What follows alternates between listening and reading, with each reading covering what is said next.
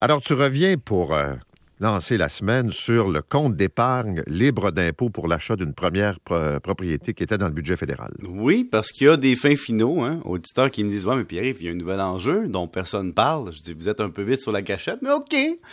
Ils me disent Pierre-Yves, rendez compte que là, si les gens se séparent et qu'ils ont contribué au nouveau compte, qu'arrivera-t-il Oh, c'est une excellente question parce que il y a des enjeux maintenant avec le CELI-AP. Comme c'est la moitié d'un CELI, la moitié d'un REER, comment le droit matrimonial ou le droit familial va-t-il traiter ce nouvel outil? Parce que dans le fond, on dit si tu t'en sers pas, ça devient un REER. Et le REER, durant une union, un mariage fait partie du, du patrimoine. patrimoine. Mais si on le considère comme un CELI durant une partie de son existence, le CELI, c'est un acquet. Et l'acquet durant le mariage, hein, ce qui est gagné au prix de valeur durant le mariage sur l'acquet, se sépare. Mais si en séparation de biens, non. En somme, dépendant de ton régime matrimonial, dépendant du moment où on va contribuer au nouvel outil, et dépendant quelle nature on va donner à l'outil, ça va peut-être influencer le droit familial. Et là, tu as des avocats ce matin qui se disent, bon, Pierre-Yves, une autre affaire. Comme si on n'en avait pas déjà assez à gérer. Oui, mais regarde bien la patente. Ce qui est fou, c'est que tu peux prendre ton REER pour le transférer au CELI APP. Et si jamais tu n'utilises pas le CELI APP, il revient dans le REER. Donc, imagine que tu utilises un REER que tu possédais avant ton mariage, donc euh, il t'appartient, que pendant l'union, tu le transfères au CELI APP et qu'à la fin de l'union, avant la fin de l'union, tu les retransféré à ton REER, avant ou après, peu importe, tu comprends? Là, il y a du timing qui rentre là-dedans aussi. Et il y a un autre enjeu qui est vraiment le plus spécial de toute cette nouvelle affaire-là. C'est, euh, disons, que c'est utilisable une fois dans sa vie. Et donc, mettons que je m'ai réussi à mettre le, fo- le 40 000 au total, euh, au total dans le, dans le compte. L'excédent, le rendement va dans le REER automatiquement, mais si je le transfère à la fin ou pas, ça influence sa nature et je peux l'utiliser juste une fois. Donc, mets-toi dans une situation où il y a une personne qui contribue à son CELI APP au total, ce mari décide de le séparer à la fin de l'union avec le conjoint ou la conjointe ou l'époux, et finalement, l'autre l'a pas utilisé. Mais l'autre garde son droit. Et là, je sais qu'un matin, je donne des mots de tête aux gens, mais ce que je veux dire là-dedans, c'est que c'est une nouvelle affaire qui emmène des enjeux fiscaux et légaux et qu'en plus, ça, amène des enjeux au niveau du droit matrimonial et on ne sait pas encore ce que ça va donner. Mais ça va être fantastique. Ça va être fantastique, Paul. Il va y avoir des discussions.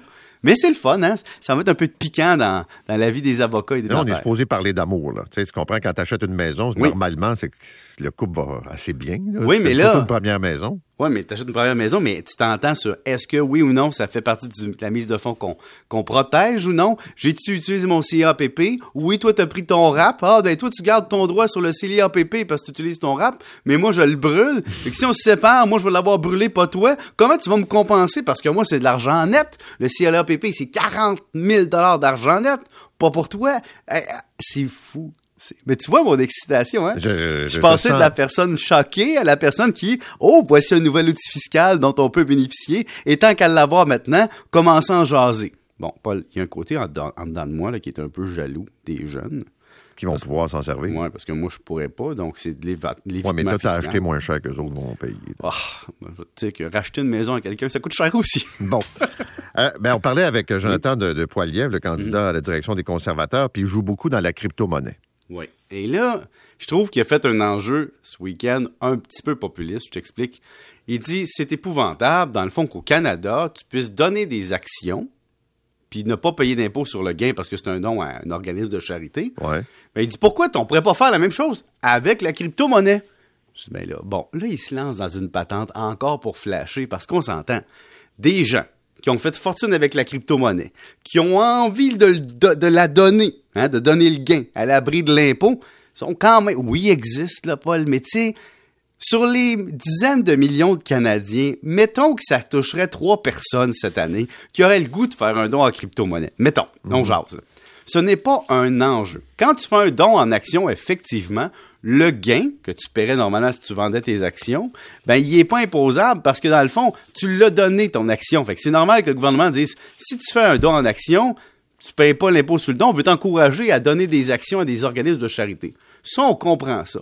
Mais M. Poiliev dit, écoutez, pourquoi on fait pas la même chose avec la crypto-monnaie?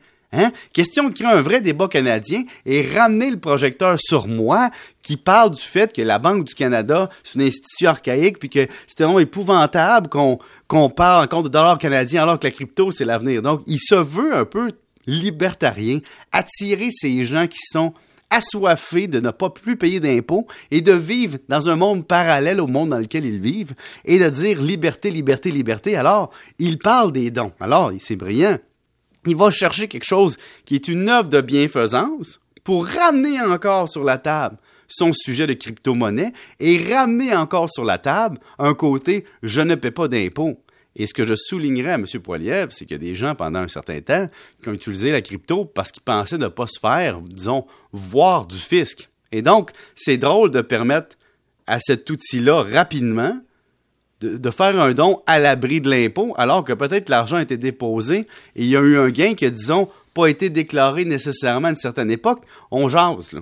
Je trouve qu'il joue un peu des deux côtés. En tout cas, bon, bonne campagne électorale, mais euh, ça, sent l'américaine, hein? C'est une, c'est une campagne ah, mais ça, ça c'est sûr. Ça, c'est sûr. Puis la, crypto-monnaie, c'est un exemple, mais il y, en a plein d'autres, on l'a vu, là. Puis c'est, comme dirait l'autre, c'est pas fini, ça ne fait que commencer. Voilà, comme Star Academy. Voilà. Merci, salut, bonne journée. 7h22, la 13, Guylaine.